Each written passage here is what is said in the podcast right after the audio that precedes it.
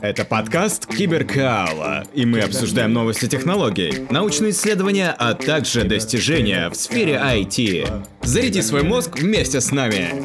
Привет всем! С вами Владимир Киселев, создатель портала Киберкаала. Мы смотрим в будущее и обучаем перспективным профессиям. У нас есть Data Science, общие инженерные науки, программирование и многое другое. Переходи на сайт киберкала.рф и обучайся в удовольствие. В этом выпуске атака на экраны мобильных устройств, используя зарядные кабели и блоки питания. Сенсорные экраны на мобильных устройствах можно атаковать и манипулировать ими с помощью зарядных кабелей и блоков питания. Это то, что обнаружили исследователи из лаборатории системной безопасности Университета Дармштадта совместно с китайской исследовательской группой – Несколько смартфонов и автономных сенсорных панелей могут быть скомпрометированы в ходе практических тестов имитаций прикосновений, так называемых призрачных прикосновений.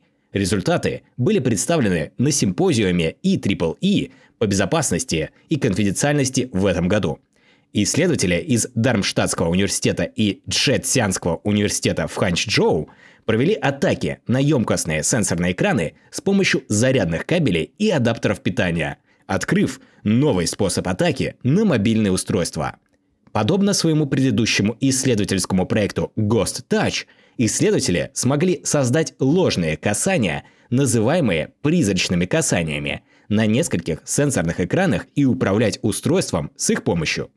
Международной исследовательской группе пришлось преодолеть две основные проблемы – Первое заключалось в том, чтобы воздействовать на емкостные сенсорные экраны с помощью кабеля для зарядки, не повреждая аппаратное обеспечение.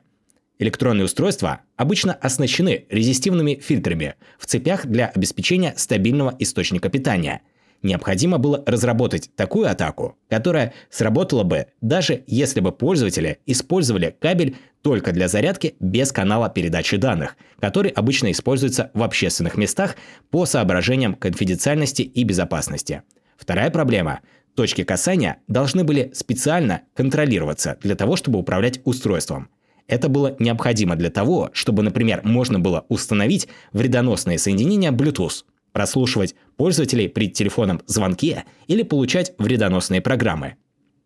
В тестовой установке предполагалось, что скомпрометированная общественная зарядная станция станет отправной точкой атаки. Использовалась управляемая USB-розетка для зарядки, источником питания которой можно было управлять дистанционно. Такие общедоступные зарядные станции часто можно найти в кафе, больницах, гостиницах или в аэропортах или на вокзалах – Любой, кто заряжает свой смартфон или планшет на такой зарядной станции, инициирует атаку, которая изначально замаскирована под обычный сигнал зарядки. Злоумышленник измеряет частоту дискретизации сенсорного экрана через зарядное соединение, чтобы адаптировать сигнал атаки. Кроме того, подключение к данным не требуется.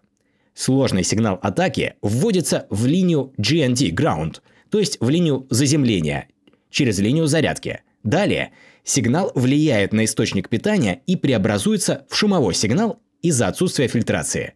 С помощью этих шумовых сигналов могут быть достигнуты три различных эффекта атаки, которые связаны с типичной структурой емкостных дисплеев.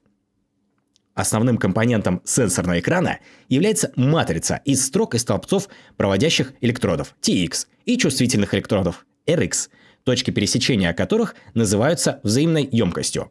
Когда кто-то прикасается к экрану, палец формирует дополнительную емкость с электродами и изменяет эквивалентную емкость, создавая событие касания и позволяя управлять смартфоном. И исследователи смогли добиться целенаправленных призрачных прикосновений как к TX электродам, так и к RX электродам без физического контакта.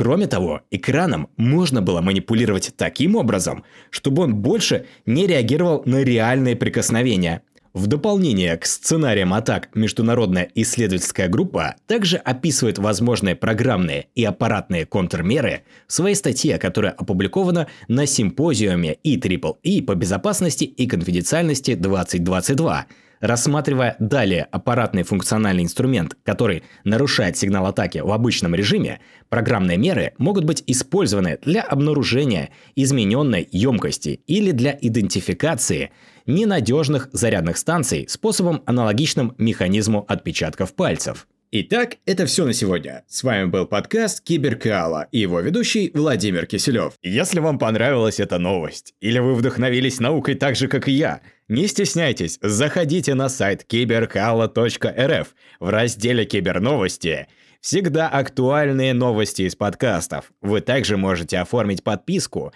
и каждый понедельник я буду отправлять вам подборку свежих новостей недели, которые мы обсуждаем в подкастах. Киберкала.рф – это обучение с удовольствием.